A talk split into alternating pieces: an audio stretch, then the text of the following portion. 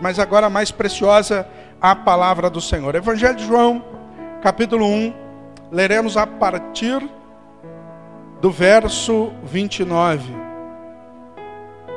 Amém? Todos encontraram o Evangelho de João?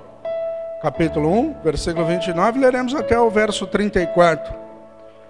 Diz assim a palavra do Senhor.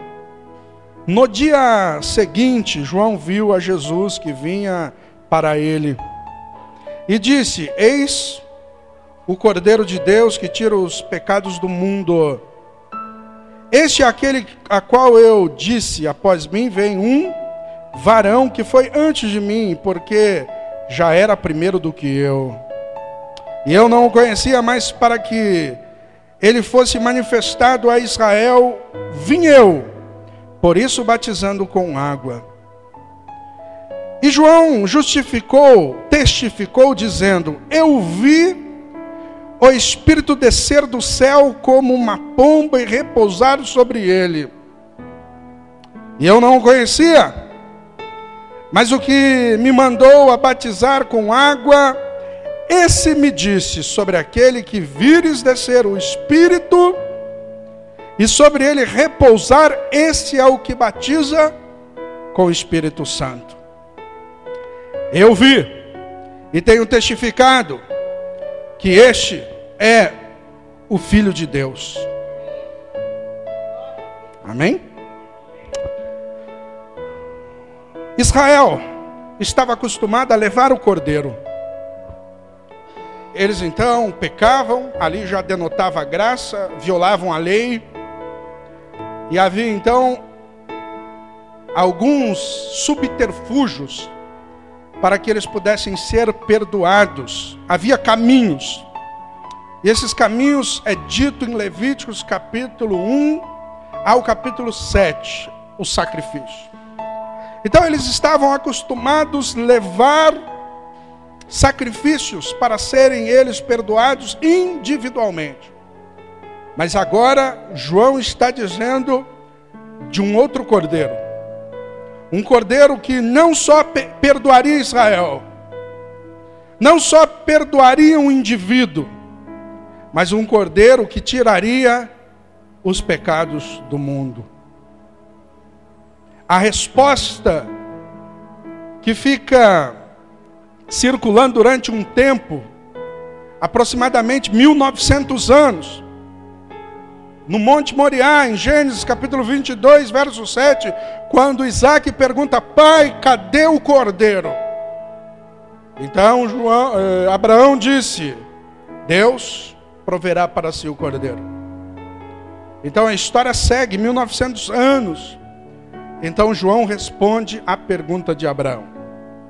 De modo que até Jesus dá testemunho dizendo: Abraão se alegrou por ver o meu dia.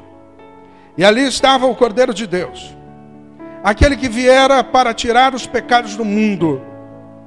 Há duas maneiras que Deus pode tirar o pecado do mundo.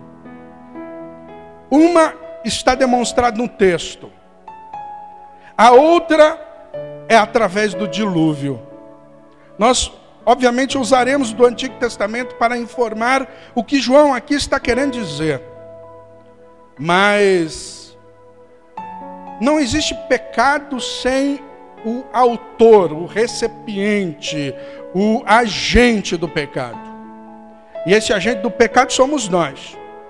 Então Deus pode tirar o pecado do mundo, como ele fez quando toda a humanidade se corrompeu, e por ela ter sido, por ela ter corrompido, então Deus enviou o dilúvio, a qual somente oito almas se salvaram. Então, esta é uma maneira de Deus tirar o pecado do mundo, tirando o pecador.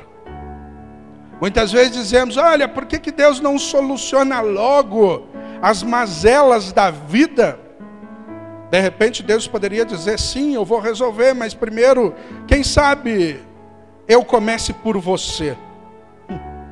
Nós contribuímos para, contribuímos para isso, seja em graus maiores ou menores, mas contribuímos, de certa forma, para um coletivo de pecado que está por aí. Mas também há duas maneiras de Deus saciar a tua justiça. O que significa a justiça de Deus? Isto é, um Deus santo, um Deus justo, precisa satisfazer a tua santidade. E como nós distanciamos a passos eternos da santidade de Deus através da corrupção humana, Deus precisa punir o pecador. E Deus escolheu dois caminhos. De repente, alguns dizem há vários caminhos que levam a Deus. Eu digo dois. Dois caminhos que podem de fato satisfazer a ira santa de Deus. Isso é um atributo essencial do que é Deus. Nós iramos, mas geralmente a motivação da nossa ira procede das nossas emoções, más interpretações, ou até mesmo iras santas, como a Bíblia diz: ireis e não pequeis. Mas quando Deus ira, a ira dele é motivado pela sua santidade. Então, há duas maneiras também de Deus satisfazer a sua ira, a sua justiça. Uma delas é nos enviar para o inferno. Eternamente nós no inferno é uma satisfação da ira de Deus. Nossa, que Deus ruim, que Deus mau. Poderia você pensar assim, como também eu, mas ele viabilizou outro caminho. Ele se colocou na frente do inferno e disse: Você quer entrar aqui? Pode entrar, mas tem que passar por cima do meu cadáver. Deus amou o mundo de tal maneira que deu o seu Filho unigênito, para que todo aquele que crê não pereça, mas tenha vida eterna. Então, ou estamos em Cristo, para que a ira de Deus seja satisfeita através da morte do teu filho, ou saciamos de outra forma a justiça de Deus, estando nós eternamente no inferno. Qual que você opta? Qual que você escolhe? Diga graças a Deus. Eu estou aqui para escutar a palavra. E a fé vem pelo ouvir, ouvir a palavra do Senhor. E não somente isso, porque Jesus disse que a palavra também santifica, porque ela é a verdade. O batismo de João. João foi enviado a batizar, ele disse sobre isso. E havia pelo menos alguns propósitos em João batizar. Primeiro, os judeus batizavam gentios. Os judeus não batizavam judeus, eles tinham alguns rituais de purificação, a gente sabe disso. Mas o judeu era circuncidado, então ele já nascia supostamente salvo. Mas os judeus tinham o costume de batizar gentios, mas vem João batizando judeus. Ele é o que prepara o caminho. Então ele estava dizendo que os judeus estavam em pecado e os judeus não aceitam isso. Eles acreditam que o Messias virá para punir os gentios e não os judeus. E agora João Batista começa a batizar os judeus, e isto era o propósito. Para dizer, eu, eu sei que vocês são circuncidados, eu sei que vocês, de certa forma, externamente, têm a marca da promessa, mas o ato da circuncisão ele é muito mais interior do que exterior. E o batismo é um objetivo mais interior. Não é para purificar o lamaçal que de repente possamos estar, ou a sujeira do nosso exterior, mas é mais para a convicção do nosso interior, a atitude do nosso interior. Então João cumpriu aqui dois propósitos: preparou a nação para Cristo quando ele estava batizando, ele estava dizendo para a nação de Israel: arrependam, que a voz é chegada do reino dos céus. Desculpa eu mistificar um pouco isso só para que você entenda, mas o batismo seria um portal para a entrada no reino. E João era esse pregador. Então, o objetivo do batismo de João era preparar a nação, preparar o caminho, preparar corações mas também haverá outro objetivo: apresentar Cristo à nação. Ele estava preparando a nação, mas ele também, quando batizou Cristo, ele disse: Eis aí o Cordeiro de Deus. É esse que eu estou falando. Ele é antes do que eu. Ele era. O verbo no pretérito imperfeito denota que ele não foi, isto é, ele não está lá mas ele era, isto é, ele é eterno, ele é o mesmo ontem, hoje, eternamente. João era primo de Jesus, há talvez seis meses de diferença de idade mais velho, mas ele não estava querendo dizer que ele foi, é, Maria foi, ficou grávida primeiro do que Isabel, não era isso que ele estava dizendo, ele estava dizendo: olha, eu vim primeiro que ele, mas ele é antes de mim, ele é eterno, ele é o Senhor, ele é o Salvador, é aquele que tira o pecado do mundo. Ele estava dizendo isso do seu primo. É difícil a gente falar de família, mas ele cria nisso. E o propósito dele era dizer: olha aqui, eu preparei o coração de vocês, mas agora está aqui o Messias, aquele que tira os pecados do mundo. Mas o interessante é que em Mateus capítulo 3, versículo 15, que segue paralelo ao texto que lemos, é, os evangelhos sinóticos acrescentam informações que aqui não encontramos. E aqui encontramos informações que lá não tem. Mas quando então Jesus chega, ele sai lá da Galileia, lá de Nazaré, a cerca de 100 quilômetros. E de repente ele olha o cordeiro. E agora o cordeiro desce ao Rio Jordão. E diz assim: João, tranquilo? Me batiza. Ele diz: Como assim? Meu batismo é de arrependimento. O Senhor não tem que se arrepender de nada. Eu, na realidade, não sou digno nem de levar as tuas sandálias. Quem sou eu para lhe batizar? Eu que lhe careço, que o Senhor, talvez João, já foi se entregando para Jesus o batizar. E Jesus diz assim: João, é necessário que se cumpra toda a justiça. Mateus 6,33 diz: Buscai primeiro o reino dos céus e a sua a justificação pela fé. Porque então Jesus disse, para que se cumpra a justiça, em primeiro lugar, seu batismo foi uma forma de aprovar o ministério de João. Ele estava dizendo: João, eu estou te aprovando como profeta. E João, você sabe que ele era da linhagem sacerdotal, mas como Ezequiel, como Jeremias. E ele conhecia muito sacrifício, pelo menos o seu pai ensinou ele. Mas ele era profeta, e Jesus estava dizendo: João, eu quero confirmar o teu ministério. Em segundo lugar, mediante o batismo de Cristo, ele estava agora identificando com o pecador.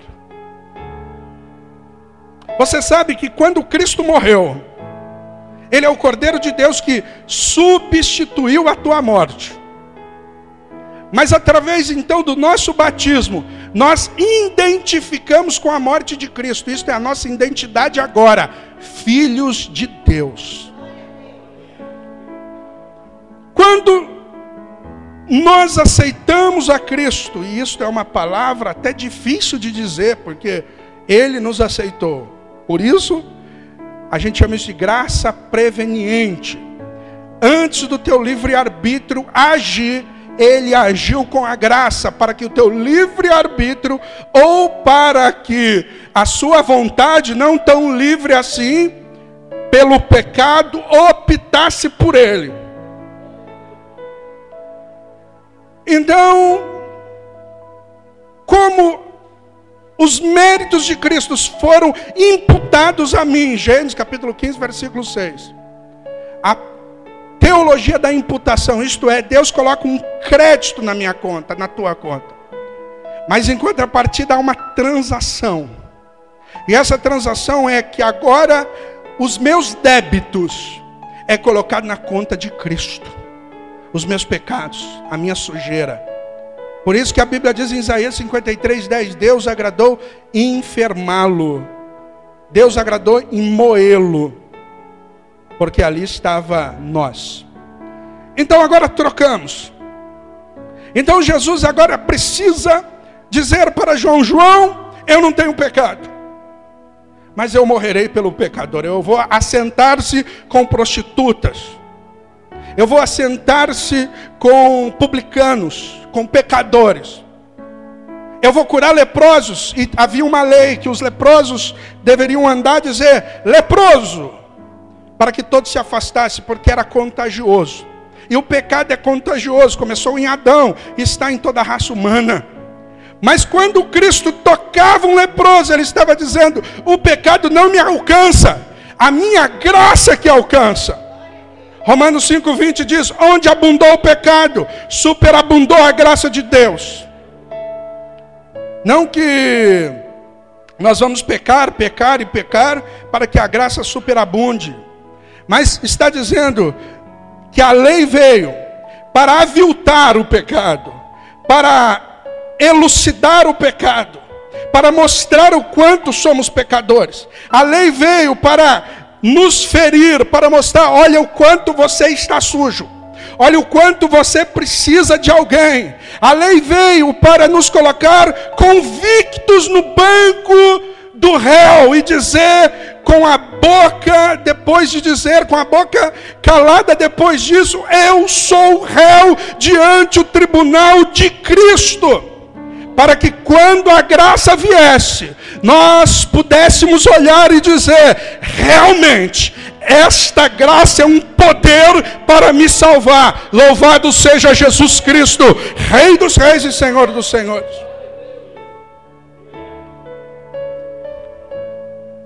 Acima de tudo, o batismo de Jesus foi um, um prenúncio da sua crucificação. A palavra do grego batismo significa baptizo, que é sepultar, imergir matar. Então aquele batismo era uma representação do que ia acontecer lá naquela cruz. Ele não nos salvou pelo batismo, ele entrou no mundo para associar ao ministério do pecador sem pecado, para que aquele batismo de morte se cumprisse na cruz do Calvário. 1 João capítulo 5. Versículo 7 e 8 diz assim: tem três que testemunham sobre isso: o Espírito, a água e o sangue. Eu já disse sobre isso. Começamos de, de ordem inversa. A água, que é o testemunho, é o batismo de Cristo, o início do teu ministério, associação com o pecador. Mas ele fala de uma segunda testemunha que é o sangue, isto é, o sangue vertido e derramado naquela cruz. Quando aquele soldado feriu lá de Cristo, saiu água e sangue, isto é, o batismo. Eu batizei por vocês, eu associei ao ministério de vocês para haver a substituição. E o sangue representa a tua morte, e eu sempre costumo dizer, talvez se tornou até redundante nessa igreja, mas vale a pena. Paulo ele diz assim: quanto mais eu repito, é para o bem de vocês. Mas o fato é quem estava no batismo de Jesus. Tem algum Matusalém aí? Quem estava na crucificação de Jesus? Tem alguém que estava? Mas a Bíblia diz de um terceiro testemunho, quem é? O Espírito Santo. Diga assim, ele estava. Ele viu. Ele sustentou Cristo. Ele sustentou Cristo naquela água. Sustentou Cristo no deserto sustentou Cristo naquela cruz. Ele estava, diga, ele estava. Mas tem uma coisa boa para nós. Ele estava e está aqui agora. Então esse testemunho geme no nosso coração. Por isso, quando eu leio a palavra, e a Bíblia diz em Hebreus capítulo 4, versículo 12, que a palavra é viva, diga a palavra é viva. Quando eu leio qualquer autor, eu tenho informações intelectivas. Quando eu leio a Bíblia, eu tenho informações intelectivas, emocionais e relacionais. Isto é, eu estou lendo a palavra, eu estou me relacionando com Cristo. A justiça de Deus. Porém, tem algo significativo nesse texto. Leremos então. Versículo 32, leia comigo. João testificou dizendo: Eu vi o Espírito descer do céu como uma pomba e repousar sobre ele. Então diz no versículo 33: Eu não conhecia, mas o que me mandou batizar com água, esse me disse: Sobre aquele que vires descer o Espírito Santo e repousar sobre ele, esse é o que batiza com o Espírito. João não é duvidoso, mas criterioso, é diferente. João é criterioso. João aqui está com uma dúvida. Como João encarcerado tinha outra dúvida, lembra que falamos? Mateus 11,4 ele diz: diga para ele, se é ele mesmo, precisamos esperar outro. E João fala, e Jesus fala, diga lá, né? São curados, ressuscitados, e ai daquele que escandalizar em mim. E ele elogia João, fala assim: nasci de mulher, não conheço maior que ele. E aqui João, ele diz: não, eu não quero te batizar.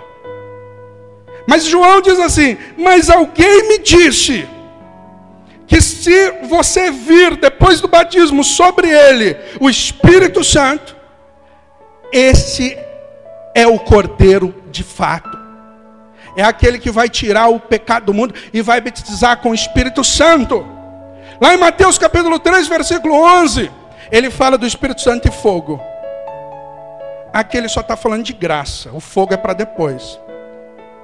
Tem duas maneiras que Deus sacia a tua justiça: pelo fogo ou pelo Espírito Santo. O fogo do inferno ou o Espírito Santo que nos leva para os céus, amém? Mas então, João diz: Olha, alguém me mandou eu batizar, e eu batizo com água, e algo ia testificar a pomba.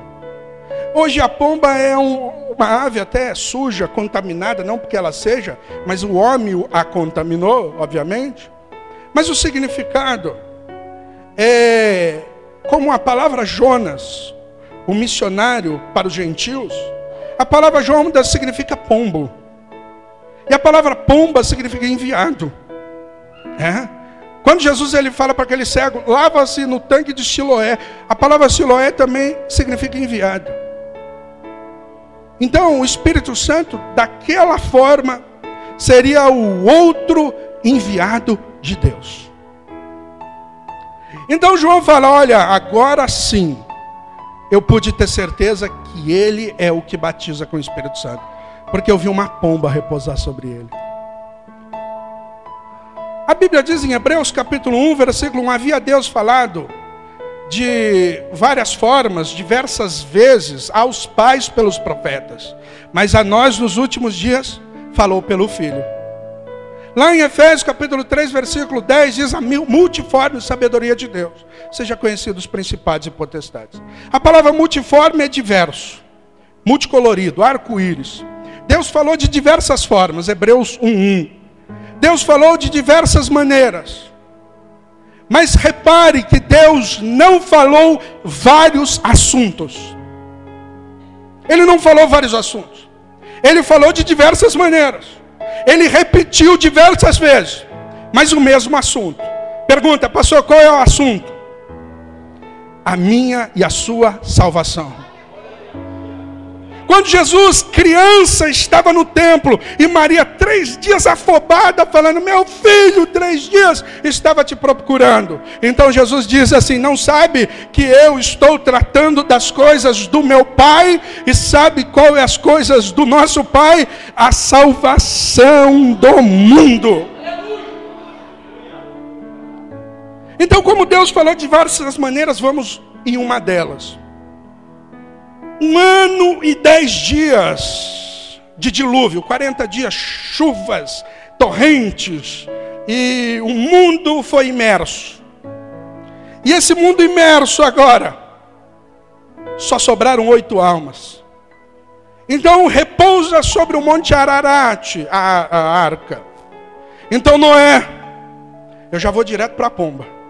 Gênesis capítulo 8, versículo 8, ele olha, vê algumas águas, Algumas os montes já estavam sendo visualizados, então ele solta uma pomba. E a pomba retorna.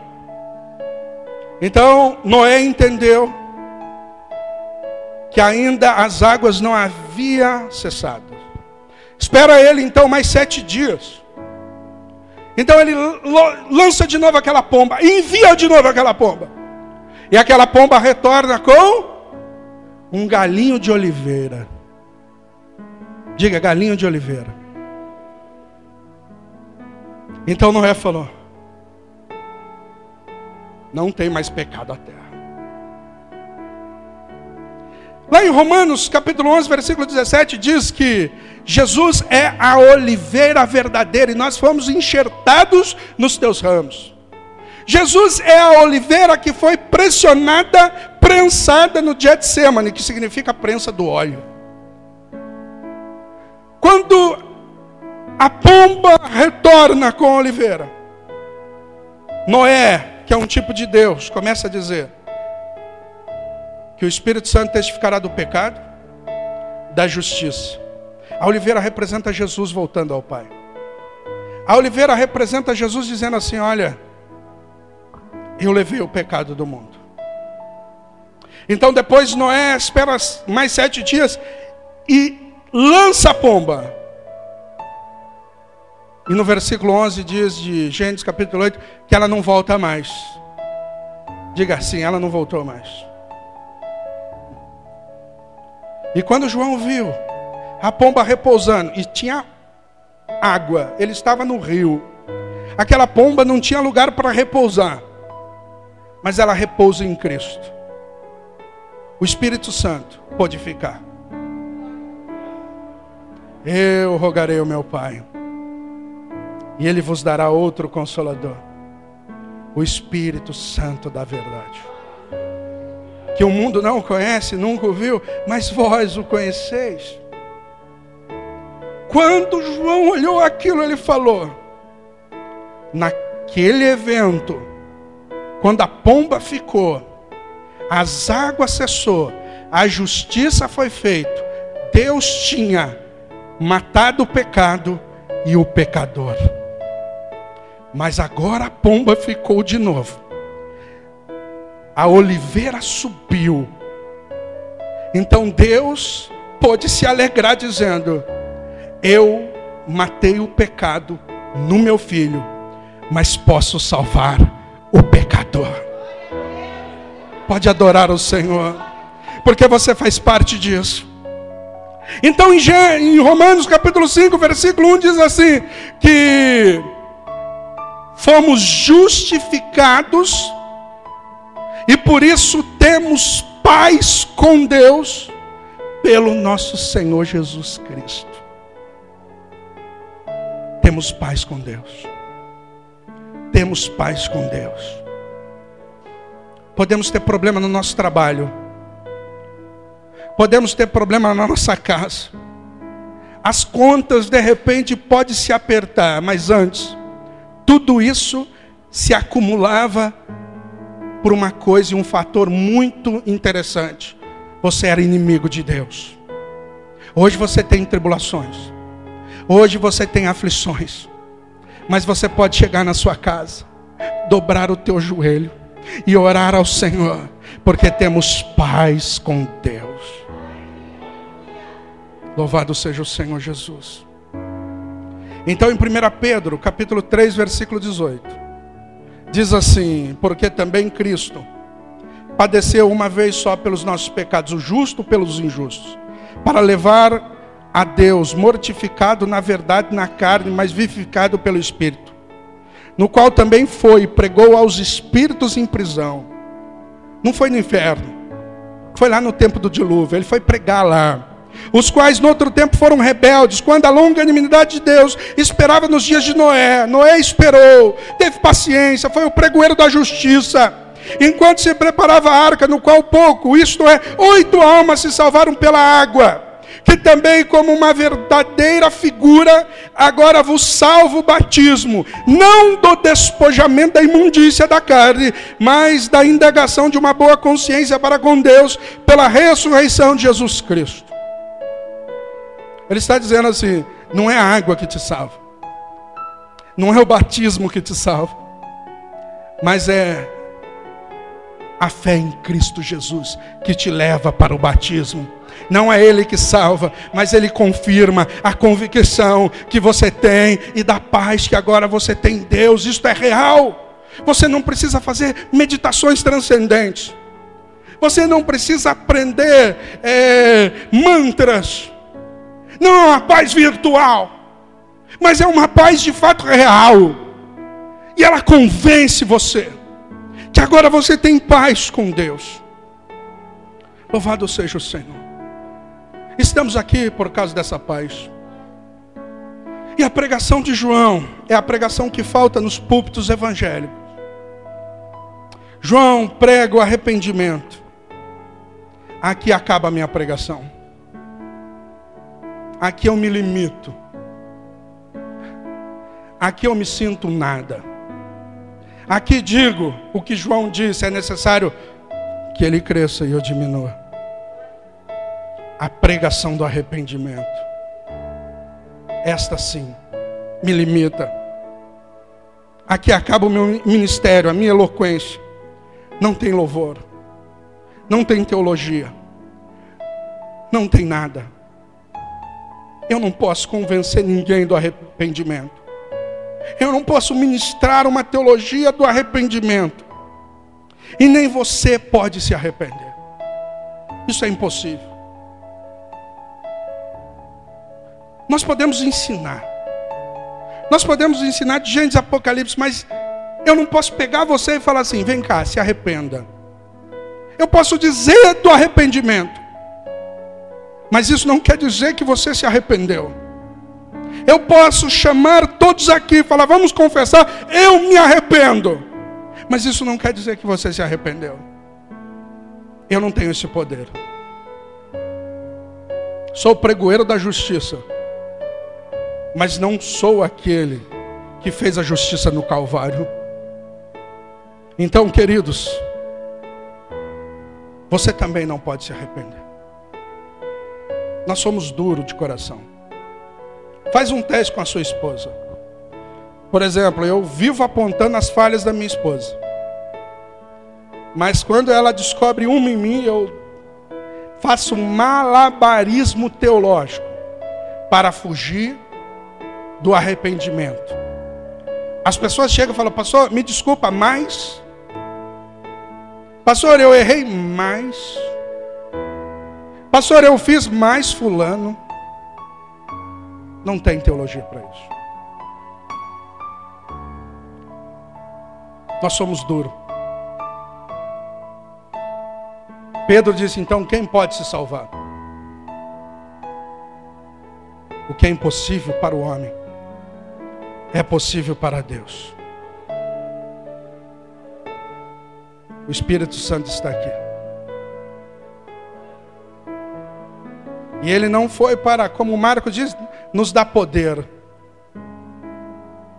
Poder, como lá está em Romanos 1,16. Esse poder, o de 1,16 é dunamis. Mas o poder do Evangelho não é dunamis é o poder, não da força, mas do arrependimento, que é a sua maior força. E o Espírito Santo convencerá o mundo do pecado, da justiça e do juízo. E ele diz: Porque eu vou para o meu Pai. A justiça é por isso. Eu vou chegar lá, a oliveira vai chegar a verdadeira, aquela prensada, com as marcas do cravo, aquela que Tomé olhou e dobrou o joelho e disse: Senhor meu e Deus meu. E o próprio Deus disse isso do filho, quando disse: Enquanto ao filho diz, ó oh, Deus. Então, quando Cristo chega, conforme diz o Salmo de número 24, verso 7: Levantai, ó portas, vossas cabeças Levantai, ó entradas eternas, porque entrará o Rei da Glória. Quem é este Rei da Glória? O Senhor poderoso, forte em batalha. Este é o Rei da Glória. E as entradas celestiais se abrem, os anjos se prostam. Então está Deus Pai e Deus Filho. E o Deus Filho mostra e diz: Pai, eu fui prensado eu fui esmagado. Esta é a minha justiça. O Pai se alegra e o unge com óleo de alegria. Então fala aí do juízo. Porque agora o príncipe desse mundo está condenado. O Espírito Santo está aqui para nos convencer. Eu limito o diabo. Eu limito as forças das trevas. a qual um dia aprisionarei, mas por enquanto. Agora eu te dou o poder de se arrepender. Esse é o maior poder que temos. Não é de fazer milagre. Lucas capítulo 10, versículo 19.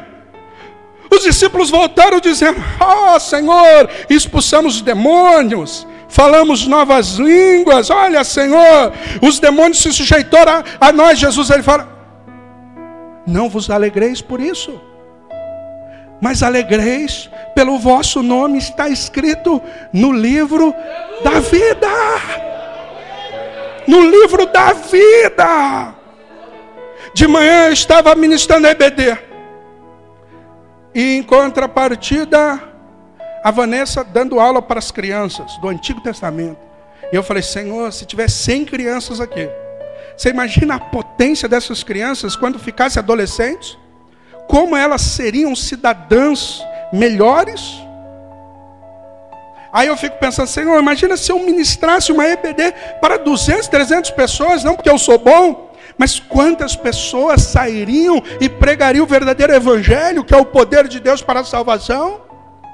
Mas à noite, como de manhã estava vazia. E eu me satisfiz mesmo assim, sabe por quê? Porque eu imaginei uma igreja com 3 mil pessoas. E é triste eu dizer isso, e não é monopólio de salvação, porque a, a igreja aqui não salva, ela só prega o Salvador. Mas talvez muitas que estão abarrotadas estão indo a passos largos para o inferno. Mas em nome de Jesus, o contato que eu tenho aqui com vocês, todos os dias, ensinando, nas aulas, no culto, em nome de Jesus, 90% deste local suba para os céus. Quem sabe? Diga quem sabe, pastor. 100%. Lá em Hebreus capítulo 13, versículo 17, diz: Honrai os vossos pastores, porque hão de dar conta por vós. Você vai lá, João Paulo, e daí o que, é que você fez? É você e Deus. Ah, doutor Souza, no meu momento, Deus vai falar: para aí, agora eu vou cobrar das almas. Oh, aleluia. Oh, aleluia. Imagina eu vendo os, as ovelhinhas do Senhor entrando para o aprisco do sumo, sumo pastor. Imagina eu vendo todos. Aleluia. Amados, eu vou entrar em um hiato aqui, uma coisa que eu louvei ao Senhor, estava lá em cima, e vocês sabem o quanto eu sou observador. E eu vi o meu irmão saindo dali, não sei por que motivo, e foi abraçar o Milo. E eu lembrei de uma história. Eu lembro que eu tinha um ano de conversão. O profeta Milo foi em casa e disse assim: Pastor, eu tive um sonho com o seu irmão. Que ele sofre um acidente. Não vou dar detalhes aqui, mas eh, ele fica com a mão, ele quebra o braço. E o interessante é que quando chegamos lá, ele tinha um bar. Ele era, ele era o Noé que soltou o urubu, porque em em Gênesis capítulo 8, versículo 7, primeiro Noé solta o corvo, né? Ele tinha um corvo, né? Enquanto o Espírito Santo desceu em forma corpórea por pomba, em Jesus, meu irmão andava com corvo aqui, era malucão. E ele tinha um bar de metaleiro. Aí foi eu com o Milo lá no bar dele, e o interessante é que ele estava com o braço engessado, ele tinha quebrado o braço. Aí o Milo ministrou para ele, foda do Raul, foda não sei o quê. É, eu creio em Jesus, tá? Tinha uma imagem de Jesus ali, eu vontade de dar um tapa na boca dele, mas, né, irmão, a gente tem mais intimidade. Passou-se um tempo, Milo. Ele sofreu um acidente. Chegou quase a óbito no hospital. Naquele momento eu falei, Senhor Deus, tenha misericórdia. Foi os momentos mais difíceis da minha vida, né? 19 dias na UTI, mas agora a Carol também ficou 19, então nem sei o que é mais difícil. Mas eu confesso que eu nunca sofri tanto. A diferença é que a Carol estava salva. Ele não. Deus trouxe ele de volta à vida. Ele nunca mais vai funcionar esse bracinho dele. Como Jacó, né, que saiu manco, pastor Leandro. Como nós, Deus fere uma parte para salvar o todo. A Bíblia diz é melhor entrar sem braço do que todo o corpo ser lançado no inferno. Vai entrar sem braço, filho. Mas vai entrar vai entrar. Vai entrar. Graças a Deus pela Trindade. Diga, graças a Deus pela Trindade. Quando Jesus é batizado, uma voz diz: Esse é o meu filho amado a quem comprazo. Ali historicamente manifesta Pai, Filho Espírito Santo. E Deus elabora o projeto de salvação pelo que ele já tinha. E o que ele já tinha era um Deus uno, que esta unidade é compartilhada por três pessoas, que é a deidade em Jesus, em Deus Pai e Deus Espírito Santo. Às vezes é até errado a gente dizer a segunda pessoa da Trindade. Basílio de Cesareia dizia assim: não, é um Deus Pai com um Deus Filho unigênito, como um Espírito Santo. Ele não sequencia em um, dois, três. Porque ele defende que antes do plano redentivo não havia subordinação entre Filho, Espírito e Pai. A subordinação aconteceu para salvar a humanidade, a qual Jesus em carne é submisso ao Pai. Mas sabe o que isso me alegra? É que quando Jesus disse em Mateus 28, 18: Ide e batizar em nome do Pai, do Filho e do Espírito Santo. Sabe o que tem que passar na cabeça do batizado? É que quando aquele pastor estiver descendo ele as águas do batismo, ele olhe para o pastor e veja e fala: Pastor, o meu pai me criou. Aí você vai descendo e fala: Pastor, e agora? Meu Deus Filho está me salvando através da minha morte aqui. E quando ele sai das águas, ele fica assustado, falando: E agora, pastor, eu fui salvo, fui criado, agora através do batismo estou sendo salvo, não pelo batismo, mas pelo filho que salvou. Mas eu estou com medo de encarar o mundo. E o pastor diga: Vai, meu filho, porque o Espírito Santo vai te manter salvo. Fique de pé, louvor aqui. Graças a Deus pela Trindade. Graças a Deus pela salvação. E sabe como você entra nesse reino? Arrependendo. E sabe como você se arrepende? Você não se arrepende. Mas tem um profissional aqui da área. Ele é o Espírito Santo. Não peça para voar. Não peça para fazer milagre antes de se arrepender. Se arrependa. Agora eu paro, eu me calo. Agora eu me calo. Não é o louvor que vai te levar você a essa esfera. Não, agora eu me calo. Porque esta obra é do Espírito Santo.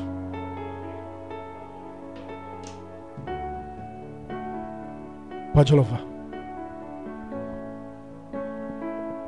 Pode adorar. O Espírito Santo está aí falando com você.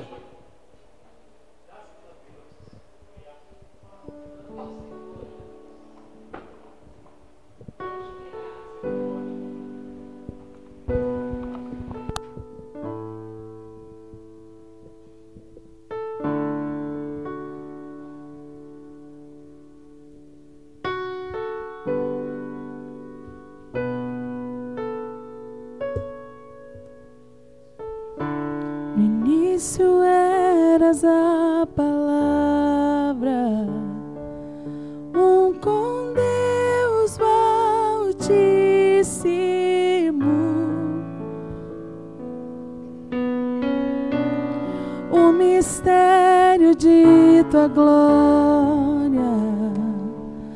Cristo em ti se revelou. Oh, quão lindo esse nome é! Oh, quão lindo esse nome